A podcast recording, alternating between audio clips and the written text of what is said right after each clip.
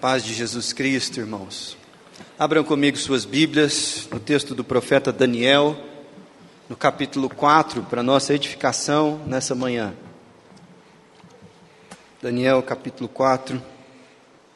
Inicialmente nós vamos ler só dos versículos 1 a 6, mas hoje nós vamos meditar no capítulo todo. Assim diz a palavra do Senhor. O rei Nabucodonosor a todos os povos, nações e homens, de todas as línguas, que habitam em toda a terra, paz vos sejam multiplicadas. Pareceu-me bem fazer conhecidos os sinais e maravilhas que Deus, o Altíssimo, tem feito para comigo. Quão grandes são os seus sinais e quão poderosas as suas maravilhas. O seu reino é, é reino sempre eterno, e o seu domínio de geração em geração. Eu, Nabucodonosor, estava tranquilo em, ca, em minha casa e feliz no meu palácio. Tive um sonho que me espantou, e quando estava no meu leito, os pensamentos e as visões da minha cabeça me perturbaram, se turbaram. Por isso, expedi um decreto pelo qual fossem introduzidos à minha presença todos os sábios da Babilônia, para que me fizessem saber a interpretação do sonho. Só até aqui.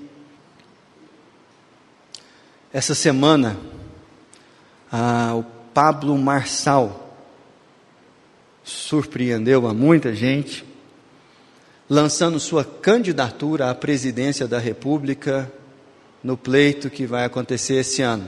Você pode não conhecer o Pablo Marçal, mas ele é um coach evangélico que é daqui de Goiás e que usa a linguagem bíblica para produzir uh, motivação nas pessoas e ganha muito dinheiro com isso.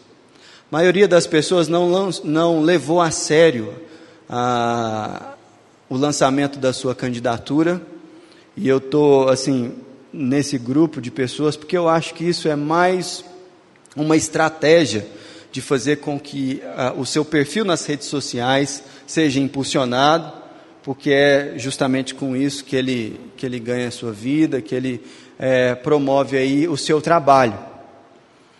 Contudo, a gente precisa estar bem atento ao conteúdo que o Pablo Marçal e os outros teólogos coaches é, ensinam por aí, porque, embora muita gente não leve a sério, o público-alvo desse pessoal são os evangélicos.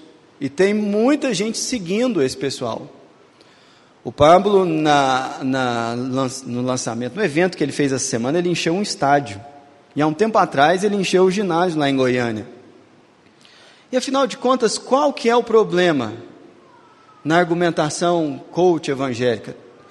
Algumas pessoas acham que quando a gente faz críticas como essa, a gente está é, com inveja, porque a gente não tem tantos seguidores e por aí vai. E em nome de Jesus, é, eu estou com o coração muito tranquilo com relação a isso porque para mim está muito claro o alerta que precisa ser dado a respeito de toda a teologia coach que circula por aí, cada vez com mais impulso nos nossos meios. Basicamente, o problema dessa teologia é que ela não trata do pecado e da miséria humana. Quando ela fala sobre o mal que existe no mundo, por exemplo, é como se não existisse queda e o problema da humanidade fosse simplesmente falta de motivação para ser melhor, para produzir uma vida melhor. E isso não é o que nós aprendemos das Escrituras. E hoje, a partir do texto que nós lemos até aqui, que nós vamos continuar estudando nos próximos minutos, eu gostaria de é, mostrar para vocês, demonstrar para vocês a fragilidade e até mesmo a loucura dessa teologia coach que versa por aí e que tanto tem afligido a igreja. Para isso, eu quero trabalhar com vocês a vida de Nabucodonosor.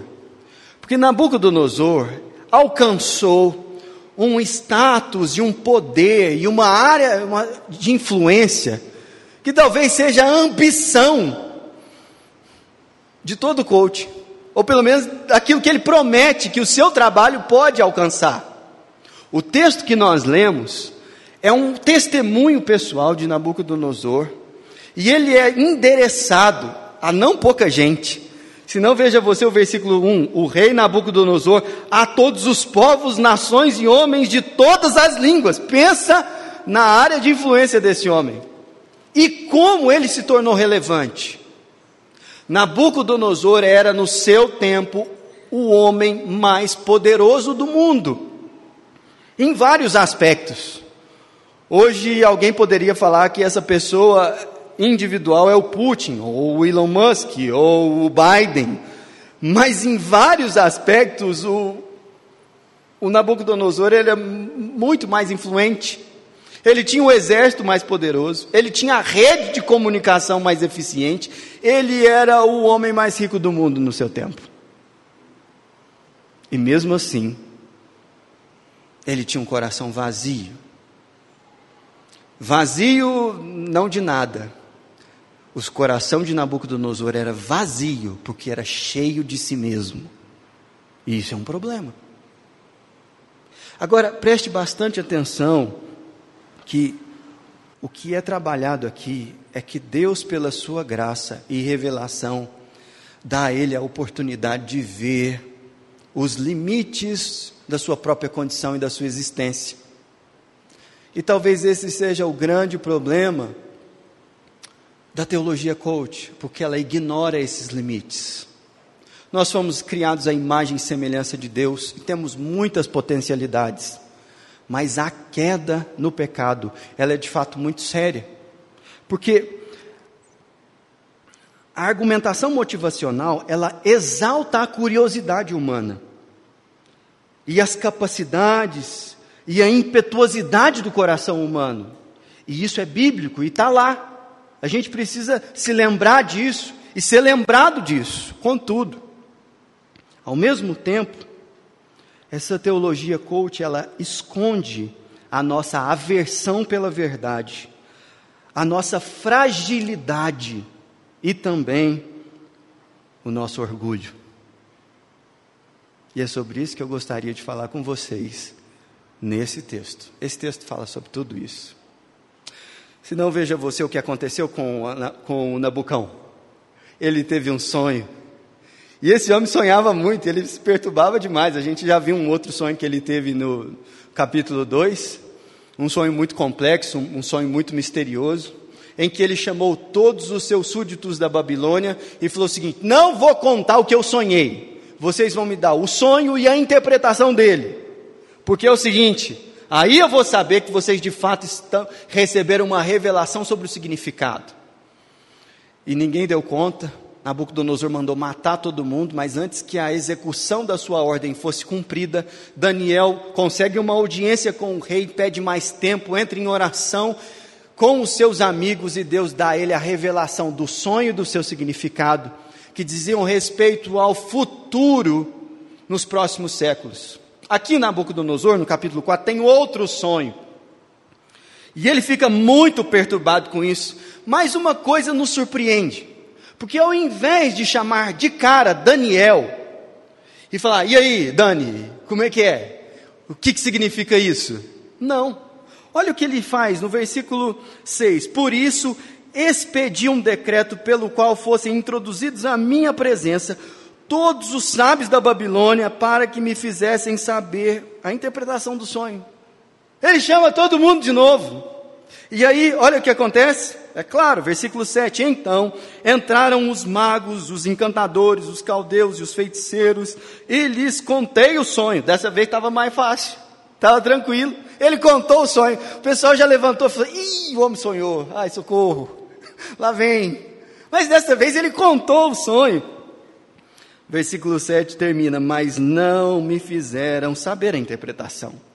Aí o versículo 8 continua: Por fim, se me apresentou Daniel, cujo nome é Beltesazar, segundo o nome do meu Deus, e no qual há o Espírito dos deuses santos, e lhe contei o sonho, dizendo: E aí ele começa a contar o sonho, primeiro reconhecendo a bênção de Deus em Daniel. Beltesazar, chefe dos magos, eu sei que há em ti o Espírito dos deuses santos e nenhum mistério te é difícil. A pergunta que nós fazemos é: se ele sabia de tudo isso, por que ele não começou em Daniel?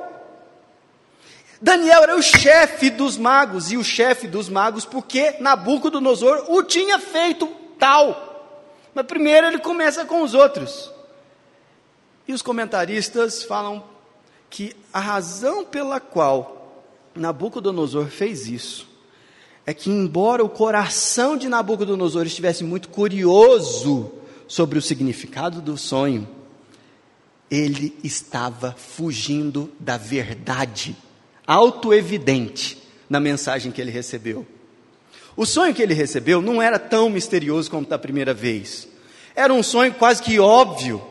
E ele começa a contar o sonho aqui no meio do versículo 10, dizendo: Eu estava olhando e vi uma árvore no meio da terra, cuja altura era grande, crescia a árvore e se tornava forte, de maneira que a sua altura chegava ao céu e era vista até os confins da terra a sua folhagem era formosa, e ele vai descrevendo a grandeza da árvore, a beleza da árvore e a sua influência, onde todos os animais se acolhiam debaixo dela, onde os animais se alimentavam dela e suas raízes eram muito fortes. Mas aí acontece uma coisa, versículo 13: No meu sonho, quando eu estava no meu leito, vi um vigilante, um santo que descia do céu e clamava fortemente, dizendo: Derrubai a árvore, cortai-lhe os ramos, derriçai-lhe as folhas, espalhai o seu fruto, afugentem-se os animais de, debaixo dela e as aves dos céus, dos seus ramos. Mas a cepa com a raiz deixe a terra, atada com as cadeias de ferro.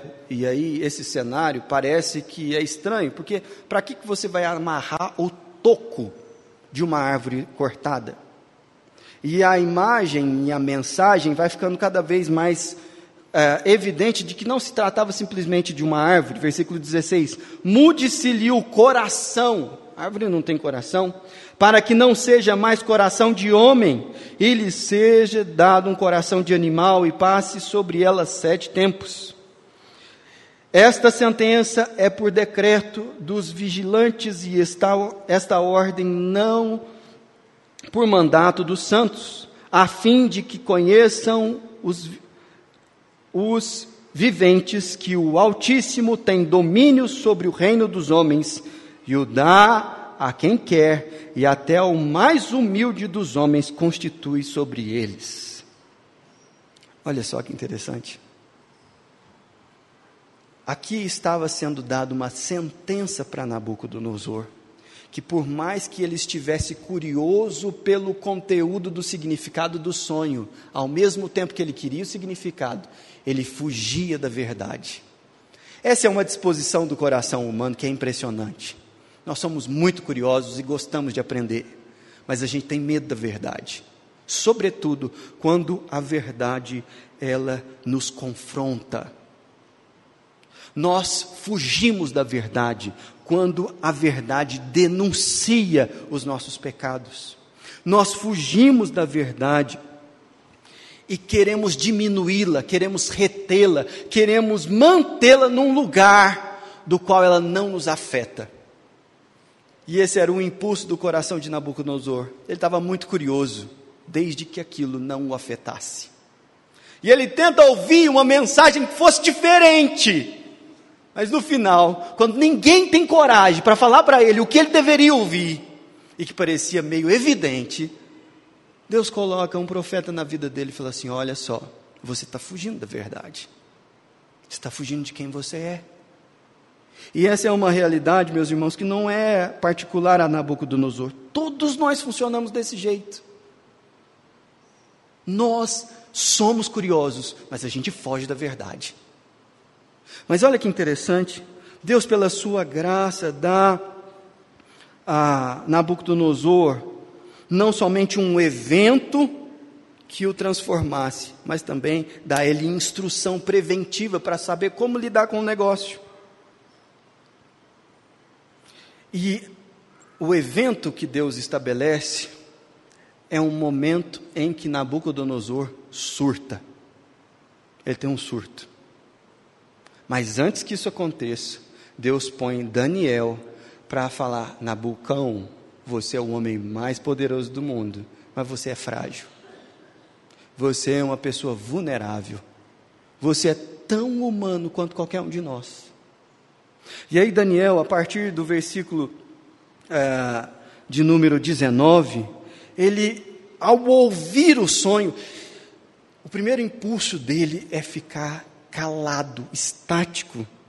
Versículo 19: Daniel, cujo nome era Beltesazar, esteve atônito por algum tempo, e os seus pensamentos se turbaram. E então lhe falou o rei e disse: Beltesazar, não te perturbe o sonho, nem a sua interpretação. Nabucodonosor falou assim: Calma, meu filho, está tudo bem, você não fica perturbado, não. Fala para mim o que significa. Pode falar, estou te dando a liberdade para falar. E Daniel começa a sua argumentação, falou, ó oh, meu rei, tomara que o significado desse sonho fosse para os seus inimigos e para aqueles que te perseguem. Mas a verdade é que a árvore da qual você viu, versículo 20, a árvore que vistes, nos, que o céu que se tornou forte, e Daniel vai descrevendo toda a cena que o rei viu. E no versículo 22 ele diz: És tu, ó rei, que cresceste e vieste a ser forte, a tua grandeza cresceu e chega até o céu, e o teu domínio até a extremidade da terra. Você é a árvore, Nabucodonosor. Mas o sonho não é só sobre a árvore em si, mas o que aconteceu com ela. E no versículo 24 ele diz: Essa é a interpretação, ó rei, e este é o decreto do Altíssimo. Isso é, existe alguém que é maior do que você, e ele está nos céus, que virá contra o rei, o meu senhor. Serás expulso de entre os homens, e a tua morada será como a dos animais no campo, e dar-te-ão de comer a erva como de bois, e serás molhado do orvalho do céu. E passar-te-ão sete tempos por cima de ti, até que conheças. E aqui está o centro do ensinamento que está sendo repetido pela segunda vez nesse capítulo: que o Altíssimo tem domínio sobre o reino dos homens e o dá a quem quer. Nabucodonosor recebeu essa mensagem, e a mensagem é: você é frágil, você é muito poderoso, mas você não é quem você pensa que é. E o texto descreve uma cena animalesca que estava prestes a ser o momento que Nabucodonosor ia viver. Sua alimentação ia mudar, sua maneira de se comportar seria semelhante a de um animal, e ele se portaria como um ser irracional ou que não tem domínio das suas faculdades. E Deus faria isso para que ele aprendesse que ele não é o Altíssimo. Meus irmãos, essa sentença, ela é impressionante. Porque qualquer um de nós está sujeito a essa realidade. O equilíbrio químico, hormonal, que gera os traços da nossa consciência e personalidade é muito fino, muito fino.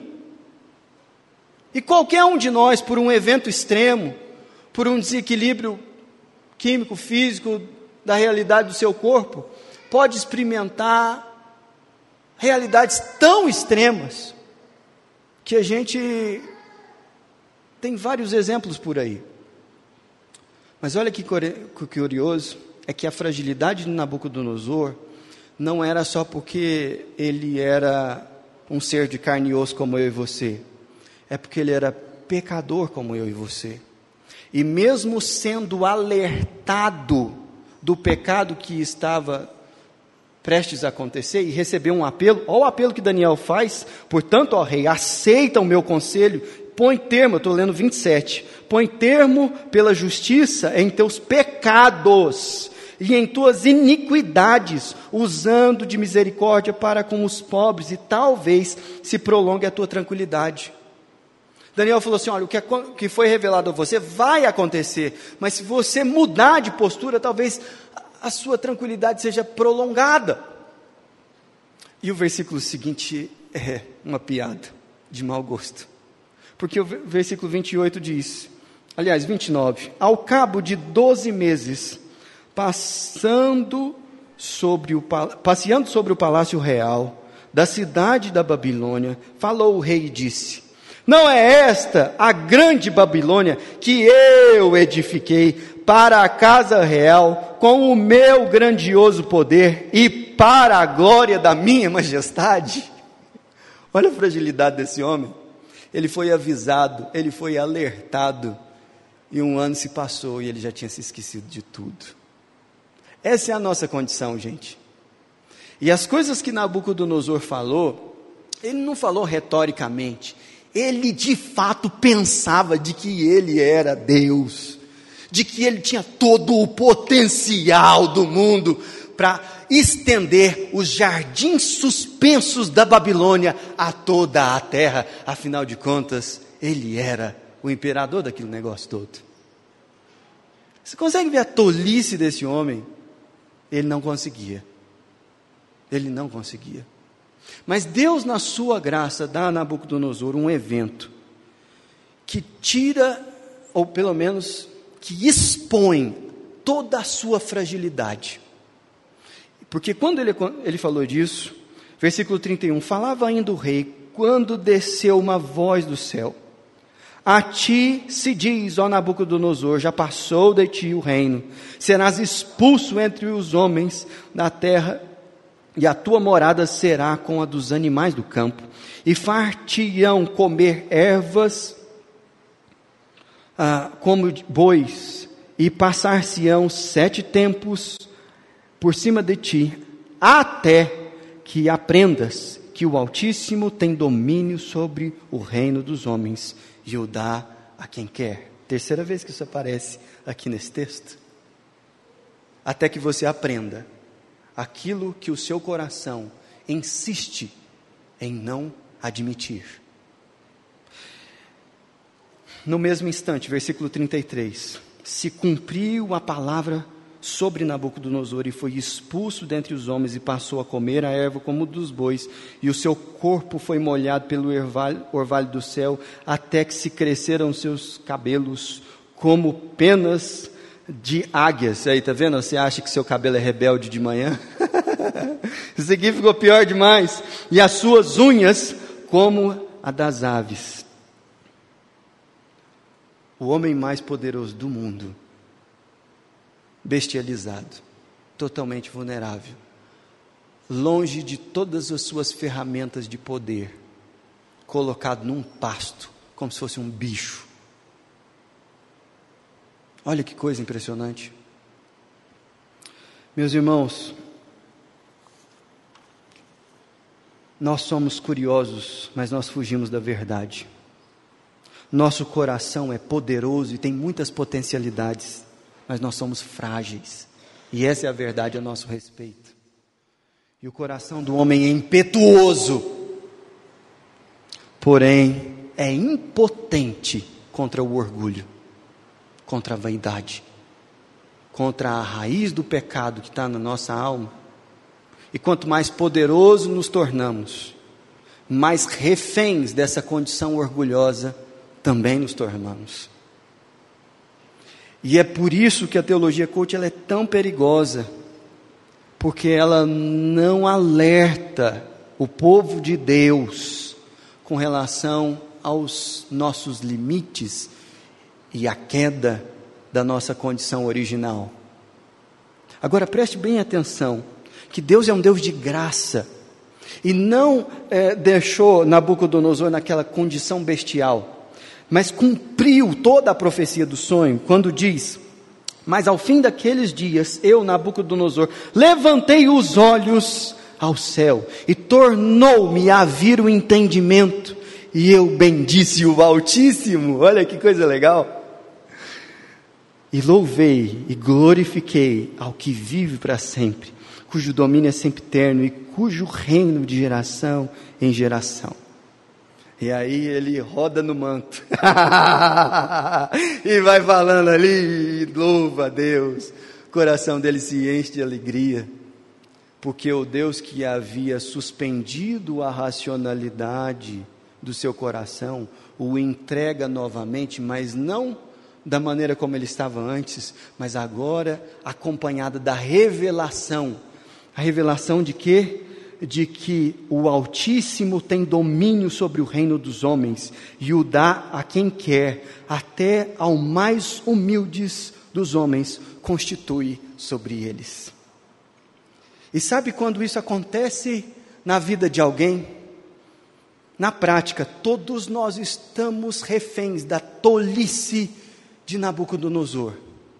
Mas existe um evento possível na história da vida de cada um de nós aqui, que é o fato de nós recebermos iluminação do Espírito Santo, para percebermos que Deus, o Altíssimo Senhor de todos os reinos, colocou sobre nós o mais humilde de todos os homens. Jesus Cristo de Nazaré é esse homem. E a mensagem do Evangelho é que, embora você seja muito convencido das suas capacidades e habilidades, você é tão frágil, estúpido e orgulhoso quanto Nabucodonosor, tendo muito menos patrimônio e zona de influência do que ele. E você pode viver enganado das suas potencialidades, como se aquilo que você consegue realizar na sua história aqui fosse fazer com que você fosse redimido dessa condição miserável de pecador. Mas sabe de uma coisa? Isso não é verdade. E se você tem fugido da verdade até aqui,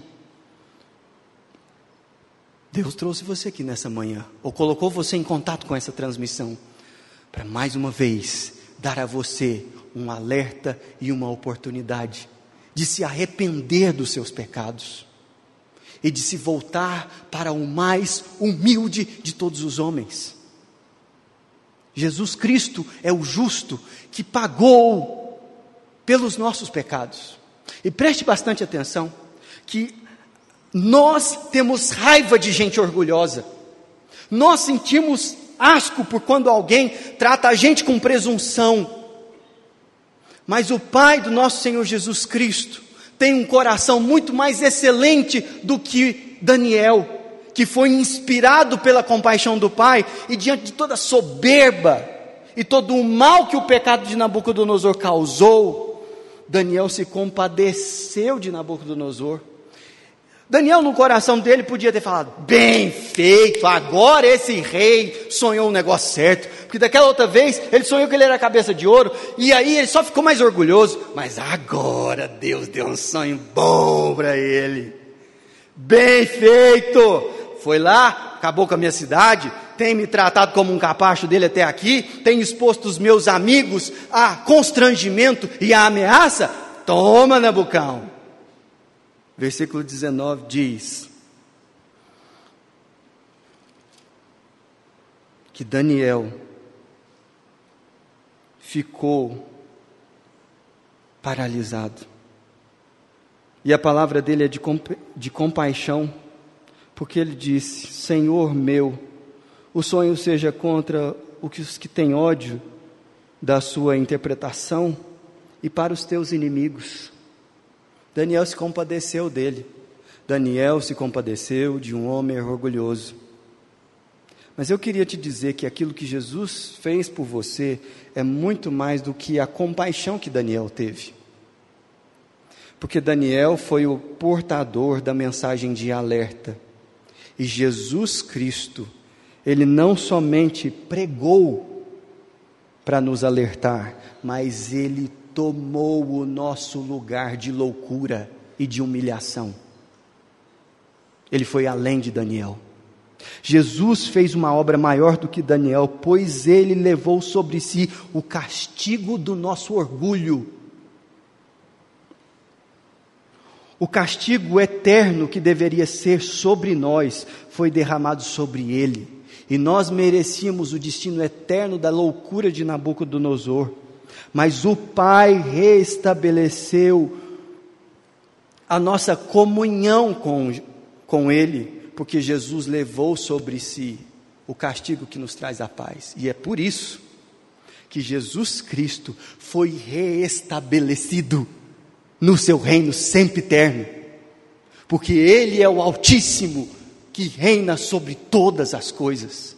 Ele foi para esse lugar de loucura e humilhação, tratado fora da cidade real como alguém que não prestava e que não devia ser receber honra nenhuma.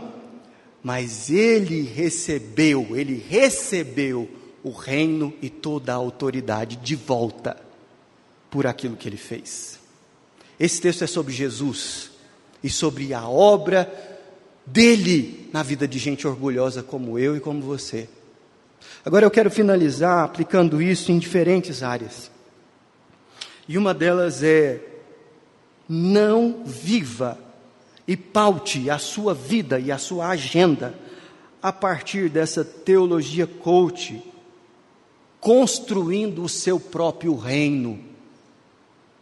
Nós aprendemos com o Altíssimo que a agenda do discípulo de Jesus é: buscai, pois, em primeiro lugar o seu reino, o reino de Deus e sua justiça, e todas as outras coisas vos serão acrescentadas.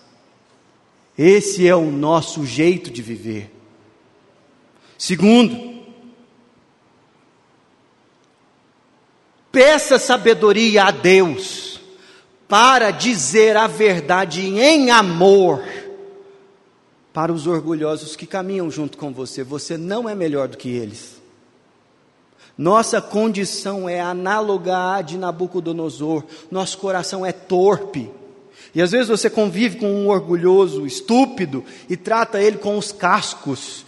Isso não é verdade, não é assim que a gente aprendeu de Jesus Cristo. Você não vai produzir o fruto do Evangelho nessa pessoa. Peça sabedoria a Deus.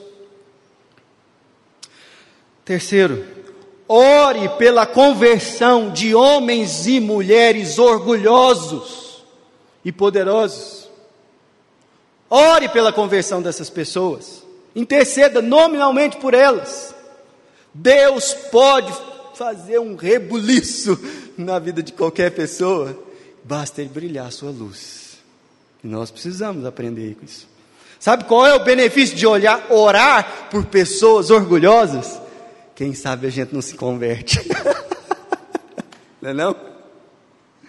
Por último, eu queria falar com você que está se sentindo no meio da loucura, no meio da falta de sentido, ou está convivendo com alguém que parece que foi tirado do mundo dos homens. E você está sofrendo com isso. O Altíssimo tem domínio sobre o reino dos homens e o dá a quem quer. E constitui o mais humilde dos homens sobre todos nós que Deus brilhe a luz da sanidade do Evangelho sobre a sua vida nessa noite, nessa manhã. Feche os seus olhos. Senhor, nós te louvamos porque há esperança para nós. Que, como a profecia diz, ó Deus, o Senhor do toco de uma árvore morta faz brotar vida onde não havia. Como planta nova, Deus, o Senhor faz troncos mortos florescerem. E pela autoridade do Espírito Santo de Deus, nós clamamos, Pai, que a luz do Evangelho ilumine os nossos corações, dos nossos filhos, dos nossos pais, e que a graça do Senhor seja sobre nós, no nome de Jesus.